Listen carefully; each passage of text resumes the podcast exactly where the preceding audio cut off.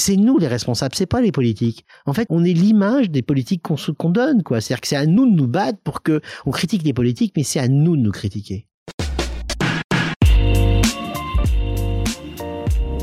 Bonjour à toutes et à tous, je suis Alexandre Mars et vous écoutez Pause, le podcast où l'on prend le temps. Le temps de s'arrêter, le temps d'écouter, le temps d'explorer, le temps de rire.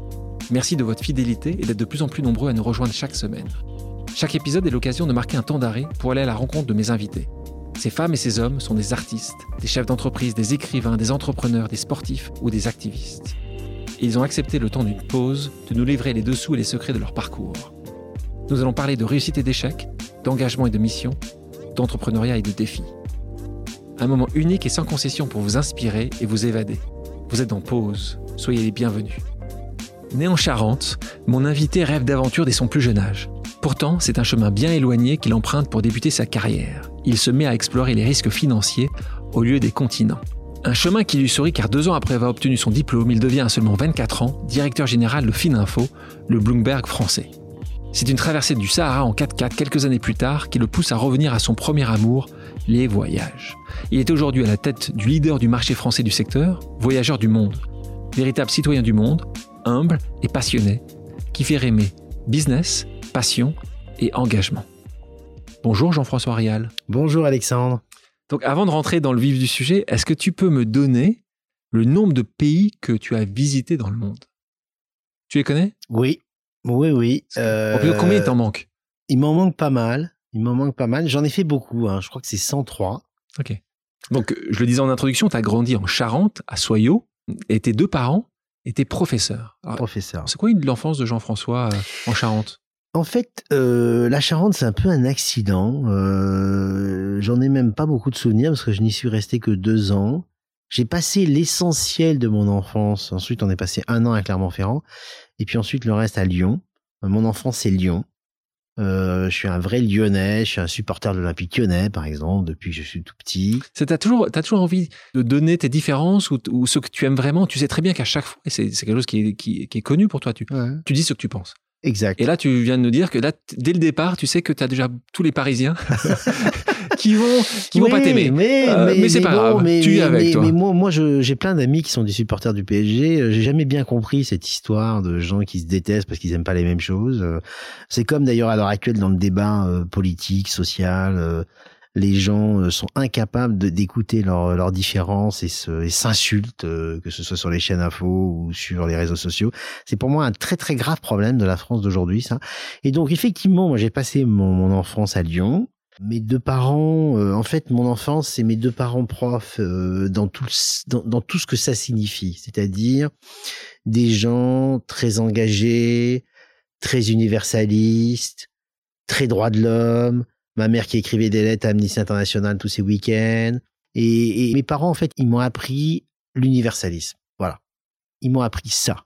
Et je pense que si je suis devenu ce que je suis devenu, euh, les valeurs qu'on incarne chez Voyageurs du Monde, etc., clairement, ma ligne de conduite, elle est là. C'est-à-dire, ma mère était une grande fan de philosophie, euh, elle s'occupait euh, d'enfants en, situation très difficile. Elle était prof de SES, comme on disait, les sections d'éducation spécialisée. Moi, j'ai baigné avec l'admiration de Badinter, l'abolition de la peine de mort, euh, euh, les valeurs de gauche, mais les valeurs de gauche positives. Hein, un des premiers voyages, tu vas et tu voyages en URSS avec. Oui, exact, sous Brejnev. Sous Brejnev. moi, j'avais 15 ans hein, à cette époque-là. On est intéressé, mais on est très critique on voit très bien hein, que ce système est totalement totalitaire. On voit très bien euh, la lampe de bois qu'on nous tient en permanence dans les musées, euh, dans, dans les visites. Enfin, c'est une caricature, mais c'est particulièrement intéressant. Et quelque chose, moi, qui m'avait marqué quand j'avais 15 ans, qui est totalement utopiste, mais qui m'avait marqué, c'était que on m'expliquait qu'en fait, la vieille dame qui euh, refait les routes, eh bien, elle avait un salaire supérieur au médecin parce qu'en fait, on considérait qu'elle avait moins de chance dans la vie, qu'elle faisait un métier moins intéressant, et que donc elle avait fait moins d'études, et donc que le médecin ou le chercheur euh, euh, russe, on sait que les Russes sont si forts en sciences, eh bien, il avait un salaire moindre parce qu'en fait, on compensait une inégalité naturelle de talent par le revenu social. Donc, donc toi aujourd'hui, par exemple, euh, sur on regarde un sujet de société aujourd'hui, tu es pour le revenu universel. Totalement pour le revenu universel, mais par contre, je suis pour le revenu universel sous deux conditions. Ah. La première, c'est que tout le monde travaille. Et puis la deuxième chose, c'est qu'ils sont logés. Pour moi, il est inacceptable que dans une société comme la nôtre, aussi riche, on ait des gens qui vivent dans la rue. C'est inacceptable. Je suis prêt à payer plus d'impôts, je suis prêt à payer beaucoup de choses, mais on ne peut pas avoir des gens qui dorment dans la rue. On retourne à ton enfance. Tu étais passionné déjà par euh, les atlas, les, découvertes. Euh, d'où ça te vient? Je crois que c'est la culture universelle de mes parents euh, qui m'ont donné l'intérêt fondamental des matières qui étaient euh, l'histoire. Déjà l'histoire. On peut pas comprendre le monde si on s'intéresse pas à l'histoire. Et moi, je trouvais que c'était totalement dommage de s'intéresser qu'à l'histoire de France. Fallait comprendre l'histoire chinoise, fallait comprendre l'histoire euh, des peuples autochtones, la préhistoire, moi, je trouve rien de plus fascinant que les bouquins de Pascal Pic ou de ou de de de, de là, l'Israélien là qui a fait des bouquins fantastiques, parce qu'on comprend plein de choses. Et donc, pour moi, cette culture universelle, c'était trois matières c'était l'histoire, la géographie et, l'histoire géographie, la géographie et la philosophie, parce que l'histoire des idées, c'est clé. Euh, on peut pas comprendre euh, le monde si on s'intéresse pas à ça. C'était quoi le pays de tes rêves? C'était les États-Unis?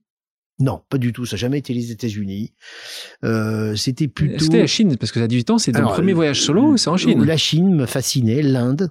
L'Inde et la Chine me fascinaient. Voilà. C'était plutôt ces pays-là, comprendre leur culture, leur histoire. Les États-Unis, je me suis mis à les aimer, mais assez récemment. Pendant très longtemps, les États-Unis, pour moi, c'était un peu vulgaire. Euh, j'ai changé d'avis depuis. Ouais. T'as passé un peu plus de temps là-bas. Ouais, j'aime beaucoup les États-Unis. J'aime pas tout. C'est-à-dire que les États-Unis, c'est toujours pareil. Hein. Il y a des choses fantastiques et des choses épouvantables. Reprenons le, moment où tu es à 18 ans, solo en Chine. C'est le début de l'ouverture. Alors là, c'est fantastique parce que c'est la première année que les Chinois autorisent les voyages en individuel. Avant, ils ne faisaient... tout seul, tout seul, tout seul. Alors j'y vais avec deux copains. J'y vais avec deux copains. Vous revenez à trois ou pas euh, On est pas, on part à trois, on revient à trois. C'est pas mal. On revient à trois, tout à fait. On est parti un mois et demi en individuel. Et là, on est dans un autre monde. Personne ne parle anglais. Personne, évidemment, ne parle français il faut beaucoup d'énergie. Je suis avec deux potes que j'adore, mais qui sont des mous. Donc là, je pense que j'ai un peu découvert mon tempérament d'entrepreneur. Parce que par exemple, euh, euh, tu allais en Chine et tu demandais une chambre d'hôtel, on t'expliquait que l'hôtel était plein. Parce qu'en fait, ils ne voulaient que des groupes, c'était que des fonctionnaires de l'État, ils voulaient pas de clients. Bah, euh, quand on demande gentiment et poliment, comme faisaient mes deux potes, ben on n'avait pas de chambre. Et certains, j'en ai vu à Chongqing, par exemple, dans une ville centrale de Chine, déprimés pendant trois semaines parce qu'ils n'arrivaient pas à prendre le bateau pour redescendre de Yangtze-Kiang jusqu'à Shanghai. Puis d'autres qui peuvent pas s'empêcher euh, de prendre la tête, de contourner, de passer par derrière, de repasser par devant, etc. pour ça, ça c'est une bonne définition de l'entrepreneuriat. Bah, de pas accepter, de trouver des solutions. C'est l'énergie. Plus que le travail encore Non, le travail sert, les réseaux servent, l'intelligence sert, mais il y a un truc qui est absolument incontournable, c'est l'énergie. Il y a des gens qui gagnent et il y a des gens qui perdent. C'est une question d'énergie. C'est une question de, de, de volonté de. Euh, quand il reste plus qu'une chance sur 100 de, de, de, franchir la frontière, eh bien, il faut la jouer. On n'est pas là en train de chougner et de dire qu'on va rater la frontière. Non. L'énergie, c'est crucial dans l'entrepreneur. Et d'ailleurs, c'est pour ça que on voit bien que je crois qu'il y a à peu près 50% d'entrepreneurs en France qui sont des autodidactes. C'est pas par hasard. On mesure pas ça. Et donc, je reviens à la Chine. La Chine, c'était un combat. C'était un combat permanent parce que euh, le service était lamentable, personne ne voulait de nous, personne parlait français. Et pour autant, on a fait un voyage extraordinaire euh, parce que ben euh, on s'est baladé dans une Chine totalement ancestrale qui n'avait pas bougé. On est très très loin de la Chine d'aujourd'hui. Hein.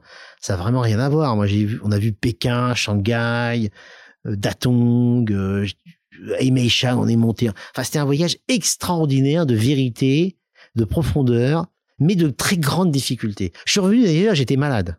Deux mois au lit, parce que j'avais pris une hépatite A. Tu, nous disais que tu étais passionné, on le voit dans ses premiers voyages, par, par la géo, par l'histoire. Et pourtant, euh, tu as la bosse des maths qui euh, te rattrape. Peut-être tu te plonges dans des études scientifiques. Donc, euh, tu es diplômé de l'ISUP, qui est l'Institut de statistique, pour ceux qui ne la connaissent pas, l'Anesthésie de l'Université de Paris 6 l'Institut des actuaires. Alors, te voilà lancé dans un parcours donc assez inattendu et assez éloigné de ce que nous savons de toi aujourd'hui, de ses mmh, passions. Mmh. Et donc, tu rentres dans la finance, l'évaluation des risques. Pourquoi ce choix? Parce que tu t'es dit justement que tu voulais avoir les moyens de, tes ambitions. Moi, c'est ce que je m'étais dit euh, personnellement. Est-ce que c'est quelque chose d'assez similaire? Tu te posais pas tellement la question. On se posait pas la question à ce moment-là? Tu voulais gagner bien ta vie pour voyager, est-ce qu'il y a une explication autre que juste non Il n'y a rien de, tout ça. rien de tout ça. Il n'y a rien de tout ça. Euh, l'explication, elle est beaucoup plus simple. Je fais maths sup, maths spé parce que j'étais très fort en maths et en physique. Je m'aperçois en maths sup, maths spé que je suis absolument nul en physique. En fait, je faisais de la physique par les maths. Je pense que mon vrai profil, il était beaucoup plus dans une prépa HEC. Mais là, j'avais une grande difficulté, c'était les langues. J'étais nul en langue, mais j'aurais été très à l'aise en prépa HEC. Je l'ai pas fait, j'ai fait maths sup, parce que j'étais fort en sciences. Et là, je m'aperçois que je suis absolument nul en physique, mais c'est vrai, assez doué en maths. Et donc, du coup, ben, je me dirige vers des écoles qui ne font que des stats et des probas. J'adore ça. J'adore les probas, les stats. Euh, une de mes caractéristiques que peu de gens connaissent, euh, c'est que je suis un joueur, je suis un fou de jeux de stratégie. Je joue au Go, je joue au bridge, je joue aux échecs, je joue au poker, je suis un fan de poker absolu, mais par le raisonnement et parce que le poker est probablement avec le le Go et les avec le Go, je pense, le jeu le plus complexe au monde. Hein, voilà. Euh, j'étudie ce qu'on appelle la game optimal theory, c'est-à-dire du très très haut niveau mathématique sur le sur le poker. Et donc, en fait, moi, je m'amuse. J'avais même un cours à l'ISUP, hein, l'Institut supérieur de statistique de l'Université de Paris, qui était la théorie des jeux, qui était un cours d'un niveau exceptionnel. Et j'adorais ça. Et c'est pour ça que j'ai fait ce métier, euh, parce que la finance, à ce moment-là, elle s'est mise à se lancer dans des nouveaux instruments très complexes. Il fallait des mathématiciens. Moi, j'adorais ça. C'était comme un jeu. Par ailleurs, la finance est très utile, hein, contrairement à ce qu'on croit. Hein. Les gens dénigrent la finance, mais ils se rendent pas compte que l'Union soviétique dans laquelle j'étais allé en 1980, eh ben, il n'y a pas de finance. Et donc, il n'y a pas d'entreprise. Et donc, il n'y a pas de création de valeur. Et donc, il n'y a que des pauvres. Voilà. Pendant dix ans, je dirige Fininfo. J'adore ça. Ah, tu, tu diriges pas au départ Fininfo, tu diriges d'abord une entreprise qui va fusionner, c'était promatif. Exact. Euh, et donc, tu fusionnes donc avec l'actionnaire de Fininfo et tu deviens très tôt, très jeune, en fait, mmh. directeur général. Mmh.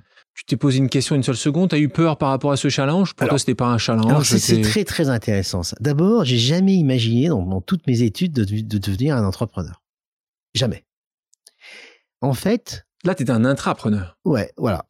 C'est l'énergie qui fait ça. C'est-à-dire que l'actionnaire majoritaire euh, euh, de, de Fininfo, euh, à l'époque, Monsieur Gérard Gelin, il, a euh, il a l'option de mettre à la tête de son entreprise euh, un très grand manager euh, qui avait dirigé des entreprises concurrentes anglo-saxonnes. Et puis il veut que je sois le numéro 2 bon, de la boîte, fusionné, Promatif, Ininfo. T'as quel âge là? J'ai 24 ans. J'ai 24 ans. Et il se trouve que mes équipes ne veulent pas bosser avec l'américain.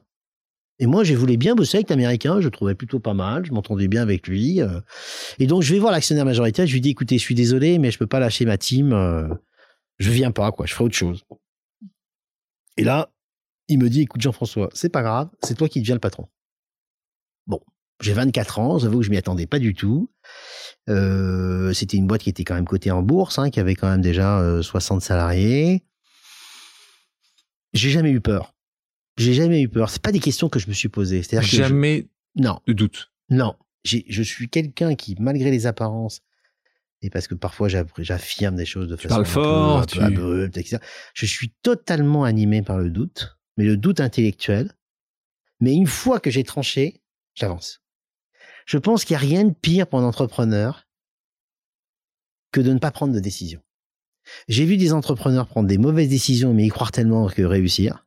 Puis j'en ai vu d'autres prendre une décision, mais qui était la bonne, mais y croire à moitié et se. Et des fois, on est un peu cinglé parce qu'on change tout d'un coup. J'ai changé d'entreprise et j'ai changé d'environnement familial. Je me suis endetté avec mes amis euh, sans nous payer. Parce qu'il y a ça, hein, on a quand même fait un truc dingue. On s'est endetté, on s'est pas payé, parce que l'entreprise perdait de l'argent, hein, Voyageurs du Monde au départ.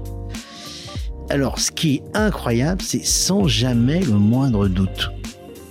Tu me parlais d'entrepreneurs dans, dans cette position de doute ou de choix. Qu'est-ce que tu penses et qu'est-ce que tu dirais aux citoyens?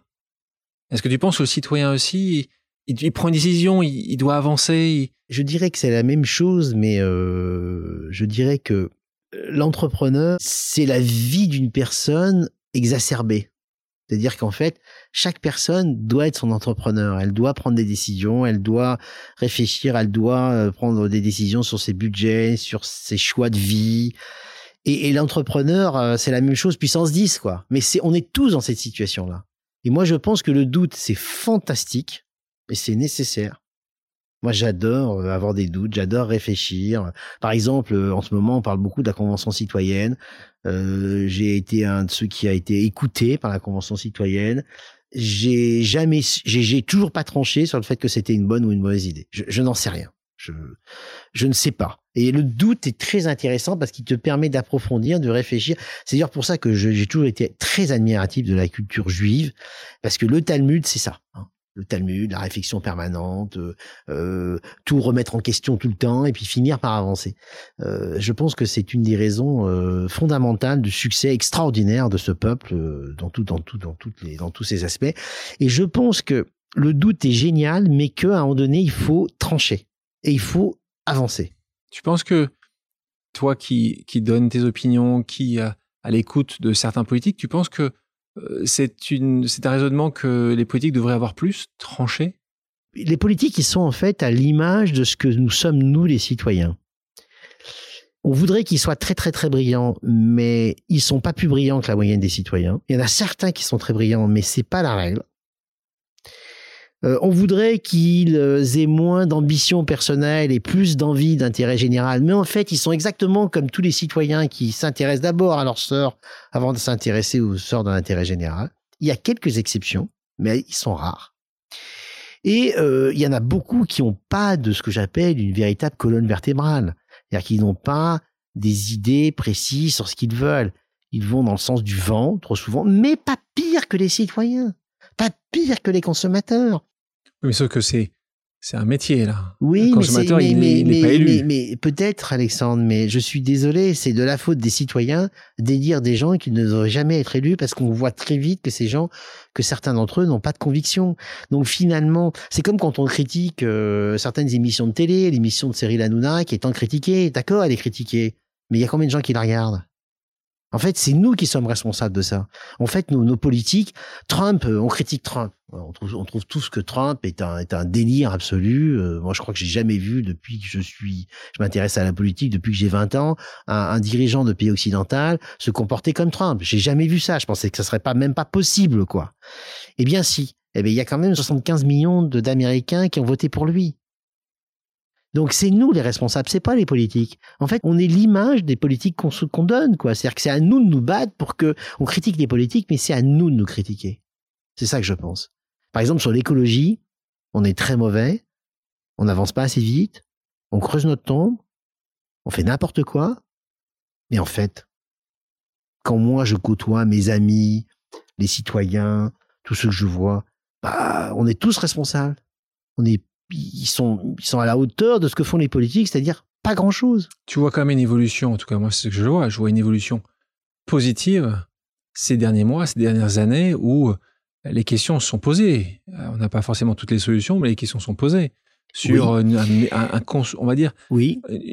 une consommation différente, un consommateur un peu plus engagé, un activisme un peu plus euh, sensible. Alexandre, tu as raison. On a, on, est, on a une sensibilisation qui augmente. On a des débats de plus en plus fréquents là-dessus, mais on est à 5% du changement de braquet nécessaire. 5%. C'est ça la vérité. Sur la biodiversité, on fait n'importe quoi. Sur le climat, on va pas assez vite. Regarde, les écologistes. Les écologistes politiques, hein, ils disent à juste titre, le climat, c'est la catastrophe. Bon. Donc il faut décarboner l'énergie. On sait très bien qu'on ne pourra pas décarboner l'énergie sans faire une décroissance très forte, sauf à garder le nucléaire. Donc, on sait très bien qu'il faut garder le nucléaire pendant une phase un moins transitoire. On le sait. Ou alors, on accepte de diviser par deux notre niveau de vie. Est-ce qu'on est prêt à ça? Je crois pas. Donc, que qu'on soit anti-écologiste en disant euh, regardez les écologistes ils veulent nous ramener euh, à faire de l'écologie négative etc on est un irresponsable et quand on est un écologiste politique on tient des propos irresponsables aussi en disant je ne veux pas entendre parler du nucléaire. Mais ça n'a pas de sens. On sait qu'on ne pourra pas faire autrement. C'est pas un problème d'avis C'est un problème objectif. Alors, Jean-François Riel en politique? Non, jamais, jamais. Combien de fois on te l'a proposé? Alors, on me l'a proposé, ah, bien sûr. Tu as été T ou tu as été dans certains groupes de soutien oui, à différentes euh, personnalités politiques. Tout à fait, mais je dirais que je ne ferai jamais de politique pour une raison très simple. C'est que euh, pour faire de la politique, il faut avoir une qualité que j'ai pas. Il faut avoir le cuir très très très très épais. Il faut supporter des, des critiques épouvantables, il faut supporter euh, des combats épouvantables. Et euh, je ne suis pas prêt à ça. Je ne suis pas prêt à ça. Je suis prêt à me battre pour des idées, à soutenir des gens que j'estime, mais jamais à faire de la politique active. On est en 1991. Une date importante euh, pour, pour moi, mais tu vas, tu vas m'arrêter ou tu vas me contredire, c'est un peu la, la, Madeleine de Proust. Tu pars euh, dans un voyage euh, au Sahara mmh et quand tu reviens, tu as une vision un peu différente de ce qui devrait être ton futur. Ce voyage est assez déterminant. Est-ce que c'est vraiment comme ça que ça se passe? Est-ce que c'est l'histoire qui dit ça? C'est que quand tu reviens, tu plies les Gaules, tu quittes Fininfo et tu te dis ton futur est dans le voyage ou est-ce que c'est un peu plus subtil que ça? Alors c'est les deux, c'est les deux. Euh, il se trouve que quand je pars dans le Sahara avec deux amis de Paris, hein, pas en avion. En voiture, voilà. K4 de Paris. Voiture, bateau, euh, à peu près un mois et demi, un peu comme en Chine. C'est vrai que j'ai un choc euh, esthétique et spirituel.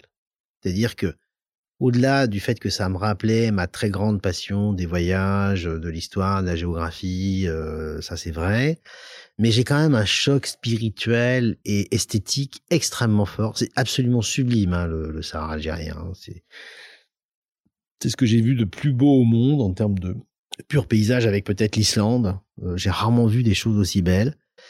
Et il se trouve qu'en même temps, à cette époque-là, ceux avec qui je dirigeais euh, Fininfo, c'est-à-dire euh, Alain Capestan et Lionel Abbas, qui sont mes associés de toujours aujourd'hui chez Voyageurs du Monde, on avait une velléité de racheter Fininfo à son fondateur. Et on n'y arrivait pas. On n'y arrivait pas pour des bonnes ou des mauvaises raisons. En fait, on se comportait comme des entrepreneurs propriétaires sans en avoir la propriété. Euh, et donc, on vivait une certaine frustration, à tort ou à raison. Hein. Euh, on était jeunes, on manquait aussi un peu de recul et parfois probablement de sagesse. Et donc, on avait envie de, de devenir nos propres entrepreneurs, soit à Fininfo, soit ailleurs. Et comme on n'y arrivait pas à Fininfo, et que euh, effectivement j'étais un fou passionné d'histoire géo et que j'ai fait ce voyage, eh bien en rentrant, je me suis vite intéressé à qui étaient, qui étaient les plus beaux voyagistes qui programmaient les déserts et j'en ai trouvé un qui s'appelait Désert. Ça peut pas s'appeler euh, différemment. J'ai été époustouflé par euh, leurs brochures, ce qu'ils faisaient. Et puis, euh, je suis allé au bluff, je suis rentré dans l'agence et j'ai dit, vous n'avez pas envie d'investisseurs, vous n'avez pas envie Et puis là, ils étaient en très grande difficulté financière. Timing était parfait voilà. pour toi. Et donc, j'ai entraîné mes amis euh, mes amis euh, Alain Capestan et Lionel Abbas, qui quelques autres, à investir dans Désert. Voilà. Et on a racheté. Tu, voilà. tu as racheté Désert juste avant d'acheter Comptoir des voyages, mais tu, à ce moment-là, tu quittes Finafo ou tu faisais les deux en parallèle? Non. Alors très bonne question, Alexandre. Merci. je fais les deux en parallèle. C'est-à-dire qu'on est investisseur, actionnaire dans Désert en 92. Là, on avait 80% de notre chiffre d'affaires qui faisait sur l'Algérie et l'Algérie ferme. Donc là, l'apprentissage est rapide.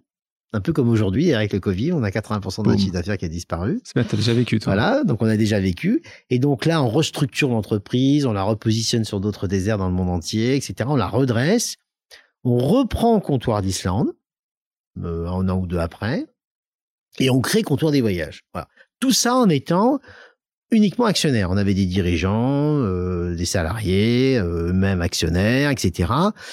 Et ce n'est que quatre ans plus tard. Quand, donc c'est un rachat. Donc euh, voilà. Du Monde existait déjà. Voilà. C'est ce que j'ai appris. Je pensais que c'était attaché à toi, mais tu l'avais racheté en 1996. Non, euh, Voyageurs du Monde était une entreprise fantastique que j'aimais beaucoup, qui a été fondée par Claude Solière, euh, qui est un personnage extrêmement brillant, très attachant, trotskiste libéral. Ça doit te plaire, ça. Hein, voilà. Il demande un jour à me voir parce qu'il voulait céder voyageurs et qu'il voulait céder voyageurs à quelqu'un dont il considérait qu'il avait des valeurs et des, euh, des attributs qui correspondaient à l'ADN de ce qu'il avait créé.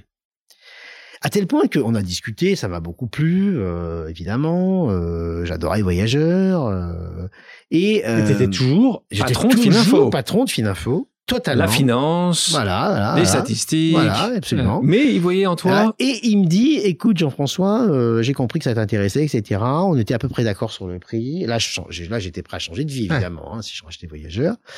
Mais tu le voulais d'ailleurs? C'était prévu, ça y est, c'est tu ah, oui, oui, tu cherchais? On avait on avait décidé qu'on voulait soit comme je te toujours on hein, voilà, pour toi c'est pas quelque chose de personnel ça a toujours été toujours l'équipe. On voulait devenir nos propres entrepreneurs si on n'arrivait pas à reprendre Finafo et la situation entre moi et le fondateur de de Finafo se dégradait clairement. On était à la fois très proches euh, affectivement mais mais comme un père et un fils ouais, qui qui s'entendent plus quoi. Bon. Et donc euh, et donc, il dit, écoute Jean-François, moi, je veux connaître ta famille, je veux venir dîner chez toi, parce qu'il voulait voir un peu mon environnement. Je veux connaître tes parents. Non, mais un truc incroyable. Hein. Bon, ça a fité, ça s'est fait. Donc tu l'as fait. Tu as fait dîner avec les parents, la Et là, je suis, parti, je suis parti tout de suite. C'est-à-dire que là, j'ai démissionné de Fininfo au mois de mai 96 et je suis devenu le patron de Voyageurs du Monde. Euh, euh, et puis, j'ai fait venir mes acolytes, mes amis, mes associés. Ils sont venus avec nous. Ils sont encore avec toi? Bien sûr. Quand en ce moment-là, tu quittes Fininfo, tu abandonnes un job où tu es reconnu, tu es bien rémunéré pour te lancer dans un secteur réputé peu rentable. Comment tes proches ont-ils réagi? Alors, je dirais que mes amis m'ont pris pour un dingue. Parce qu'ils m'ont dit, mais t'es complètement allumé euh, d'aller dans un secteur euh, qui euh, perd tout ce qu'il peut en termes de rentabilité alors que tu es aujourd'hui dans une situation de confort absolu. Donc globalement, ça a été ça. Je divorçais à l'époque, euh, donc j'ai pas eu de réaction de la mère de mes enfants parce que de toute façon euh, c'était compliqué. Donc en fait j'ai fait un truc, hein, il y a des fois on est un peu cinglé parce qu'on change tout d'un coup quoi. J'ai changé d'entreprise et j'ai changé d'environnement familial. Je me suis endetté avec mes amis euh, sans nous payer. Parce qu'il y a ça, hein, on a quand même fait un truc dingue, quoi. On s'est endetté, on s'est pas payé, parce que l'entreprise perdait de l'argent, hein, Voyageurs du Monde au départ. Euh, mais alors, ce qui est incroyable, c'est sans jamais le moindre doute. On revient sur le sujet des doutes. Ça, j'en mets le moindre doute. Les parents, ils ont pensé quoi? Mes parents, ils ont trouvé ça génial. Parce que mes parents, euh, l'histoire géo, pour eux, c'était quand même mieux que la finance. Rapidement, tu développes le groupe. On se retrouve en 1998, une date importante pour moi, encore plus après la discussion d'introduction, puisque tu ouvres la première succursale à Lyon. Parce qu'à un moment, tu t'es dit, tu sais quoi, je peux faire ça à Lyon. Comment tu le vois aujourd'hui, ce pays tellement centralisé qui, euh, ne respire que peu euh, à cause de cette centralisation extrême? Voyageur était positionné sur le fait d'avoir des vendeurs spécialisés par pays, mais qui vendaient pas les bons produits. Ils vendaient des voyages en circuit accompagné, en petits groupes et des vols secs. Nous, on s'est dit, on va faire de ça notre force on va se développer sur le créneau qui est le plus demandé et le moins proposé, euh, par les agences de voyage, qui est le voyage à la carte et le voyage sur mesure. Donc, on a fait ce virage, tout en vente directe.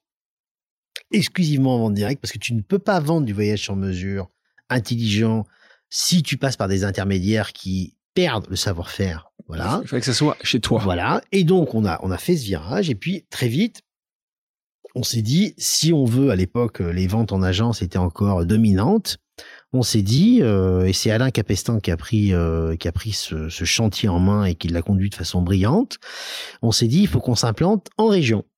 Si on n'est plus sur la, partie idéologique, qu'est-ce que tu penses, toi, de cette centralisation extrême? Alors, beaucoup voyagé. J'allais y venir, j'allais y venir. Alors, ici, moi, je l'ai vécu là euh, en première ligne sur le Covid, puisque euh, d'abord, mon entreprise a été euh, très très concernée. Ensuite, euh, en tant que représentant syndical de ma profession, j'étais en première ligne.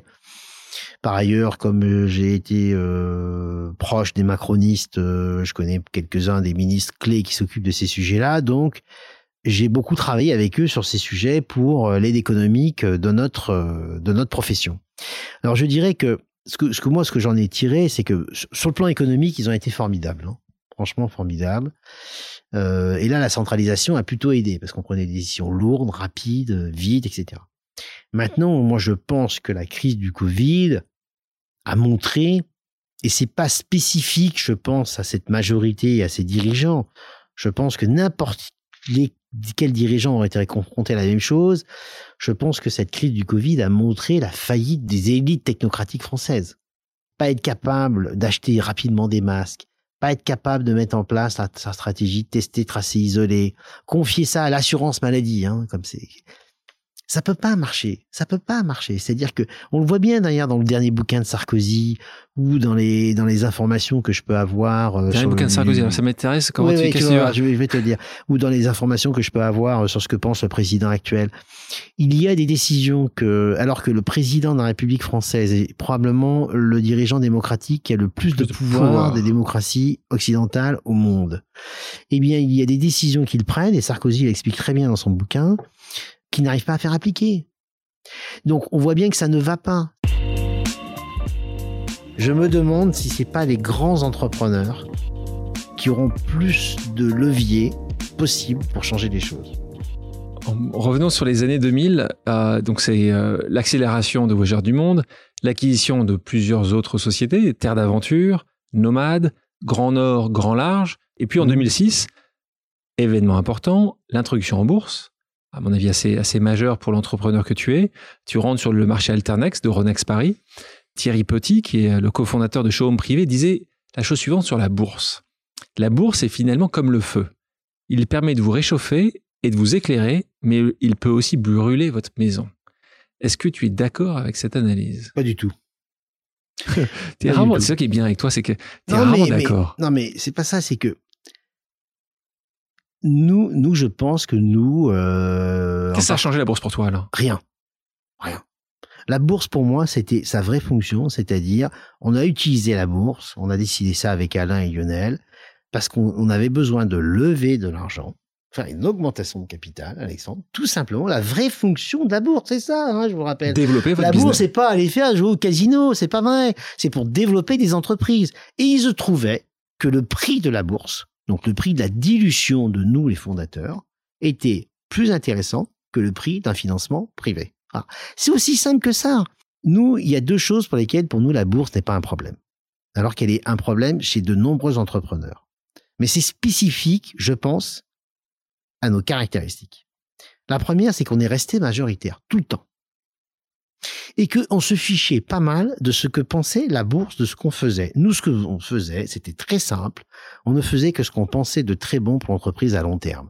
Si on allait avoir des résultats sur une année ou sur un semestre qui n'étaient pas bons parce qu'on pensait qu'il fallait le faire dans l'intérêt de l'entreprise à long terme, eh bien, on le faisait. Parce qu'on était majoritaire.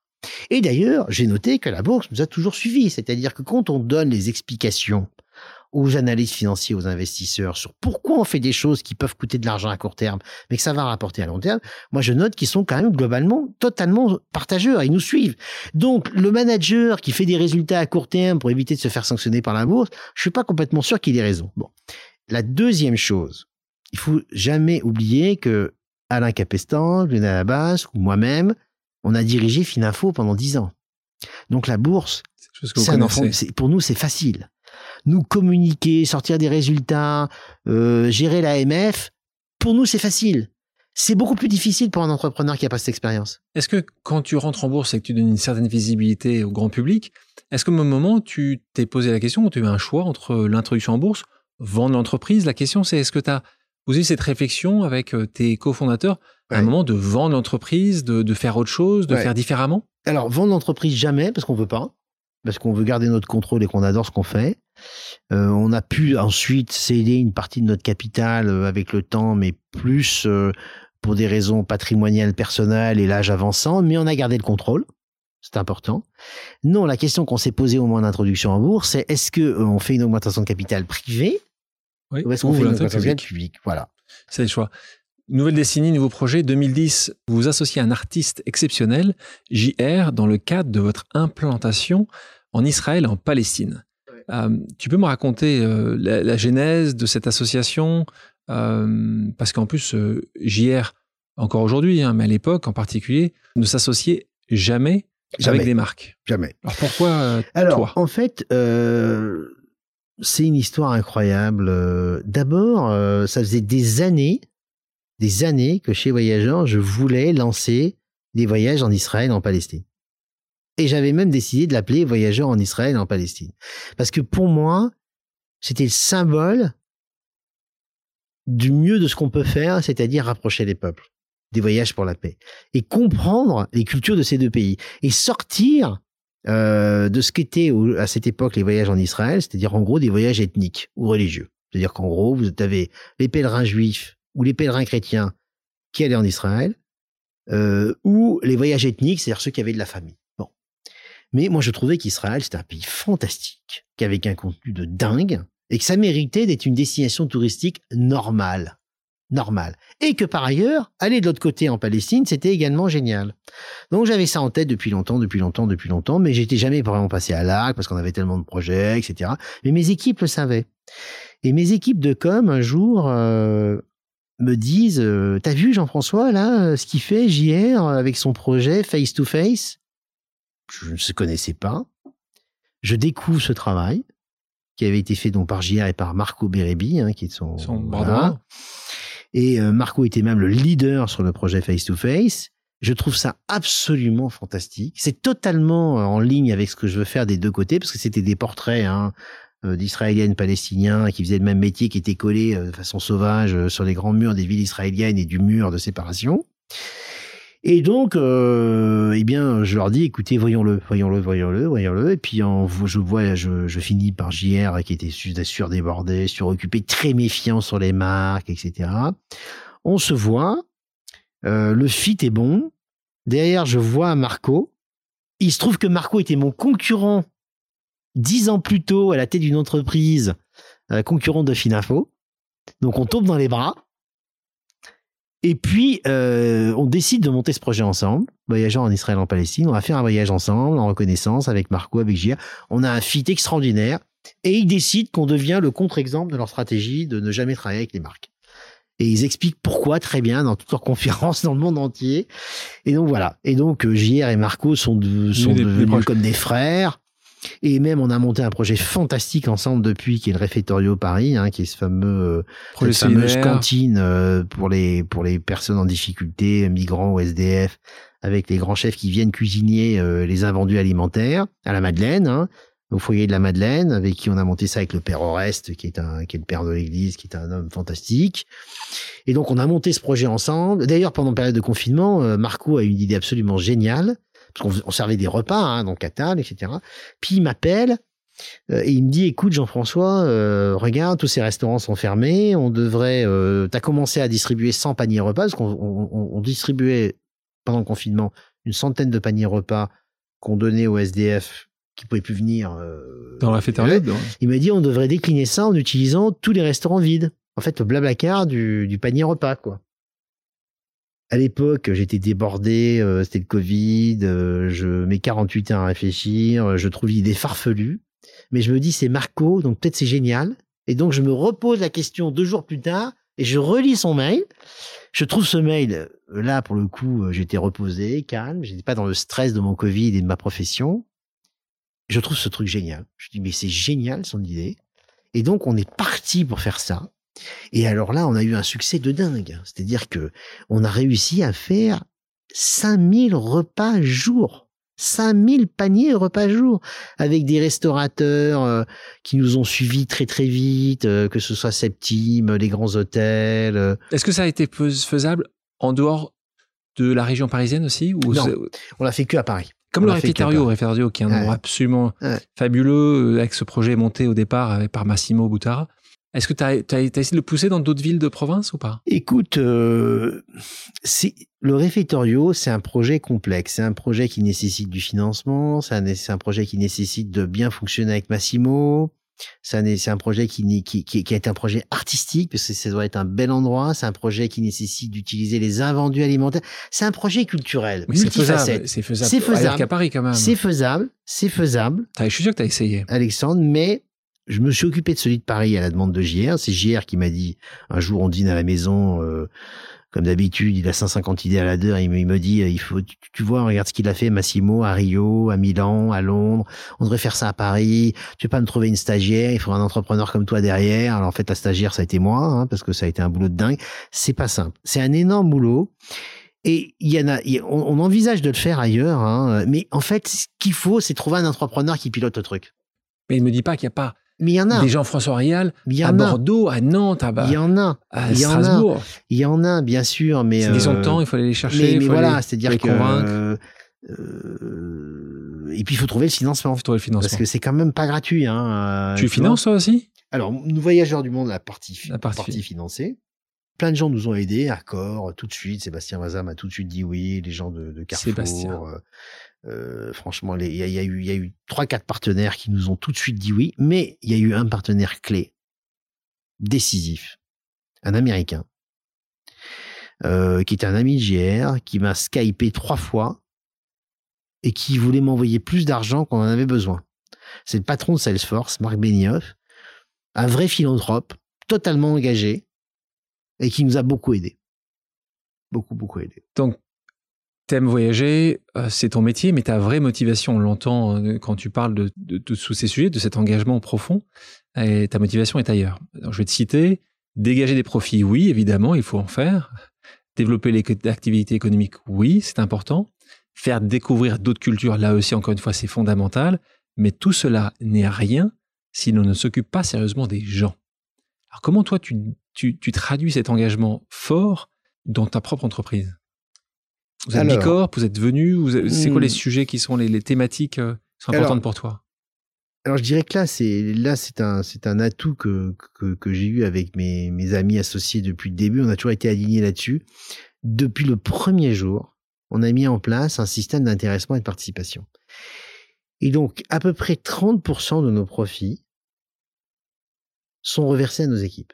30%. 30%. Alors au début, euh, les gens n'y croyaient pas parce que c'était une entreprise qui gagnait pas d'argent quand on l'a reprise, mais très vite, elle est devenue euh, extrêmement efficace sur le plan économique. Et donc, c'est rapidement devenu euh, trois, quatre mois de salaire en moyenne pour nos salariés. Et donc, quelque chose dont on est très fier parce qu'on était à la fois une, une, des entreprises les plus efficaces économiquement du secteur, tout en ayant déjà reversé entre 25 et 30% à nos équipes et 5% de notre fondation. Donc, voilà, ça commençait à devenir, des choses intéressantes. Et donc, ça, c'est un des aspects, hein, mais, mais je dirais que on a, on, a, on a toujours eu une fibre sociale très forte, tous. Et on, a, on est devenus des écologistes de raison. On n'était pas des écologistes au départ. Moi, j'étais pas du tout un écologiste. Je fumais des cigarettes et je balançais mes, mes clopes dans la rue. Je faisais n'importe quoi. Euh, et je suis devenu un écologiste par l'apprentissage et par la raison. Et euh, sur le plan social aussi, il y a quelque chose qu'on a fait qui est très important, c'est qu'on a essayé de faire en sorte de de, de, de, de, vérifier que les gens qui travaillaient pour nous à l'étranger soient correctement traités. Ça, c'est très important pour nous. Par exemple, pendant toutes les crises les plus dures, euh, euh dont la dernière, mais il y en a eu d'autres, en particulier sur le Moyen-Orient, euh, nos salariés en Égypte, on a une centaine de salariés, on les a toujours gardés, euh, toujours payés, on les a protégés. Et ça, c'est quelque chose pour nous. On a essayé de mettre en place aussi pour eux des protections sociales, des choses comme ça, etc. Pour nous, ça, c'est euh, c'est pas négociable. Voilà. Engagement écologique, humanitaire, mais aussi politique. Tu as notamment soutenu donc Emmanuel Macron pendant sa campagne de 2017, même si tu n'as pas hésité à pointer du doigt sa politique migratoire, ainsi qu'Anne Hidalgo pour les dernières élections municipales. Selon toi, de quelle manière pouvons-nous avoir le plus d'impact? Est-ce que la carte bleue, d'après toi, n'est pas plus puissante que ton bulletin de vote? Dans un monde mondialisé, dans un monde où les enjeux sont des biens publics mondiaux, l'écologie, c'est pas la France, c'est même pas l'Europe. Dans un monde où euh, je dirais que l'économie est très importante, et où euh, les États sont de plus en plus faibles, où les Nations Unies sont peu efficaces, où l'Union européenne est peu efficace. Je me demande si c'est pas les grands entrepreneurs qui auront plus de leviers possibles pour changer les choses. Alors, euh, c'est pour ça que les GAFA, qui sont tant critiqués, euh, peuvent nous donner peut-être le meilleur. Ça dépend si tout d'un coup. Il faut le chercher profondément, là. Non, mais ça dépend si tout d'un coup, Alexandre, les patrons de ces GAFA deviennent, deviennent des patrons éclairés. Oui, mais est-ce que tu Parce penses, que ce n'est pas le cas aujourd'hui. Hein, bah voilà, comment tu penses que ça va le devenir? Tu penses qu'ils vont se réveiller le matin? Moi, il n'y a, pas de grand soir ni de grand jour. Alors moi, je vais te dire ce que je pense, Alexandre. Je, je, je pense que c'est pas impossible. Par exemple, c'est le cas de Marc Benioff, là, tu vois, qui vient d'acheter une entreprise dont je t'ai parlé tout à l'heure, qui a financé le réfectorio, qui vient d'acheter une entreprise 27 milliards de dollars. Slack. Et moi, je pense qu'un très grand entrepreneur, euh, que ce soit Bezos, que ce soit Elon Musk, que ce soit Bernard Arnault, quand ils sont devenus extrêmement riches et qu'ils ont réussi de façon fantastique leur entreprise, parce que on pense ce qu'on veut de ces gens, mais c'est des brillants entrepreneurs. Bien sûr. Qu'est-ce qui leur reste? Qu'est-ce qui leur reste? Rentrer dans la postérité. Et pour entrer dans la postérité, Alexandre, faut faire le bien. Donc moi, je pense... Que on a deux sur les trois dont tu as cité, dont pour eux rentrer en postérité, c'est d'aller sur Mars. Donc tu sais, hein, c'est, tu vois les choses différemment. Je, je, suis avec toi. Oui. C'est plus complexe que ça, tu le sais bien. Bien sûr, mais moi je pense que même si j'en ai un sur deux, euh, par exemple les déclarations du patron de Facebook peuvent être interprétées comme allant dans le bon sens. Alors certains vont te dire que c'est un faux cul de première et qu'il pense rien de ce qu'il dit. J'en suis pas complètement sûr. Moi je pense que en tout cas, c'est mon espoir parce que je pense que les États sont impuissants. Question pour toi. Contexte actuel, contexte passé est très très difficile pour ton secteur, le secteur du voyage. Est-ce que tu as dû prendre des décisions qui sont allées à l'encontre de tes valeurs et tes engagements? Non, je n'ai pas dû en prendre parce que on a eu la chance d'être suffisamment riche pour ne pas le faire. C'est-à-dire qu'on a fait 25 ans de bénéfices dans, notre entreprise. Euh, on a très peu distribué, donc on a des grandes réserves, on a beaucoup de fonds propres et on n'a pas de dette. Donc, ou très peu de dette. Donc, on a eu les moyens de ne pas le faire. Néanmoins, je connais des confrères qui ont dû le faire, qui ont dû licencier des gens, et c'est des gens qui ont les mêmes valeurs que nous. Et donc, je ne trouve pas scandaleux qu'on doive parfois licencier dans les entreprises. C'est toujours pareil, ça dépend pourquoi on le fait et pour quelles raisons on le fait. Les entreprises qui licencient en profitant du Covid, alors qu'elles avaient décidé de le faire avant, ça me pose problème. Jean-François, toi qui as cet engagement chevillé au corps, est-ce que tu trouves normal qu'une entreprise comme Danone, parlant de ces entreprises, qui euh, ont une raison d'être, ont été une des premières d'avoir les raisons d'être, licencie quand les chiffres ne sont pas catastrophiques non, je trouve que c'est pas une bonne idée de la part de Danone de faire ça. Euh, je pense que c'est une double mauvaise idée. Euh, d'abord sur un plan purement, je dirais, éthique, comme tu viens de le citer, mais je dirais même que c'est pas une bonne idée pour eux, parce que c'est une entreprise qui a un ADN, qui a une histoire, et qui donc nuit à cet ADN pour pas grand chose. Pourquoi, pourquoi elle le fait alors? Parce que je pense que, que je ne connais pas Emmanuel Faber hein, personnellement. Euh, je connais certains des dirigeants de, Danone parce que c'est avec eux qu'on a monté des, des, des, des, puits de carbone extraordinaires et j'ai beaucoup d'estime pour ces dirigeants d'ailleurs. Je pense que ces dirigeants sont prisonniers de ce qui de, de, de, de, leurs actionnaires. Ils se croient prisonniers de leurs actionnaires et de la bourse. C'est ce qu'on évoquait tout à l'heure. Et moi, je pense que Emmanuel Faber, en particulier, vu le charisme qu'il incarne et, la, et, la, et, le, et le personnage qu'il est, il aurait pu oser imposer des décisions contraires à ce que voulaient ses actionnaires et à ce que voulait le marché, en disant que ça allait globalement plus nuire à l'entreprise que ça allait lui rapporter. Moi, je crois qu'il aurait pu le faire. Mais en même temps, je ne connais pas non plus le dossier dans les détails, je ne connais pas tout. Donc, euh, tu vois, par exemple, quand je vois une entreprise comme euh, un constructeur automobile qui licencie parce qu'il faut qu'ils se repositionnent sur leur modèle et sur le modèle économique, je comprends mieux. Je comprends mieux. Je dis pas qu'il faut pas. Moi, je ne considère pas que licencier est obligatoirement une faute dans une entreprise. Ça dépend quand, ça dépend comment et ça dépend pourquoi. Jean-François, nous terminons toujours ce podcast par un quiz. Deux propositions, une réponse possible que tu peux développer ou non. Est-ce que tu es prêt? Bien sûr. Mathématiques ou géographie? Géographie. Sahara entre copains ou Chine entre copains?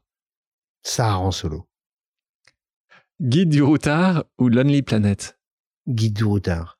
L'avion ou le train? Le train. Hôtel ou camping? Hôtel. Jacques Maillot ou Gilbert Trigano? Jacques Maillot. JR ou Banksy? JR. T'as hésité? Non. La chanée en crête. J'aime beaucoup Banksy, hein. Ah, c'est pour ça que. Ils, sont, ils sont bons. Hein. La chanée en Crète ou Venise? La canée, sans hésiter. C'est exceptionnel, la canée. Exceptionnel. On peut en parler. Inde ou Brésil? C'est dur, tes questions. Inde. Steamship Sudan ou la flâneuse Steamship Soudan sans hésiter. Exceptionnel le Steamship Soudan, qui est notre vieux bateau du, sur le Nil, qui est, qui est, qui est un vapeur. Qui, aurait, euh, qui était le, le bateau d'Agatha Christie, c'est ça, qui aurait inspiré. Euh... Et qui était surtout le bateau de, du roi Pharaon, qui est de la reine Victoria, qui lui a offert. Remonter ou descendre le Nil alors? Le deux. D'accord. Le deux. Utopiste ou réaliste? Utopiste. Jean-François, merci d'avoir accepté mon invitation. Merci Alexandre. Merci à toutes et à tous d'avoir pris le temps de faire une pause avec nous. J'espère que l'émission vous a plu, inspiré ou fait réfléchir. Si c'est le cas, je compte sur vous pour le partager avec vos proches, laisser un commentaire et mettre la note de 5 étoiles sur les plateformes d'écoute. Si vous voulez me suggérer des invités ou simplement me faire part de retour, vous pouvez me contacter via LinkedIn en tapant Alexandre Mars ou bien m'écrire à l'adresse suivante, le podcast pause at gmail.com.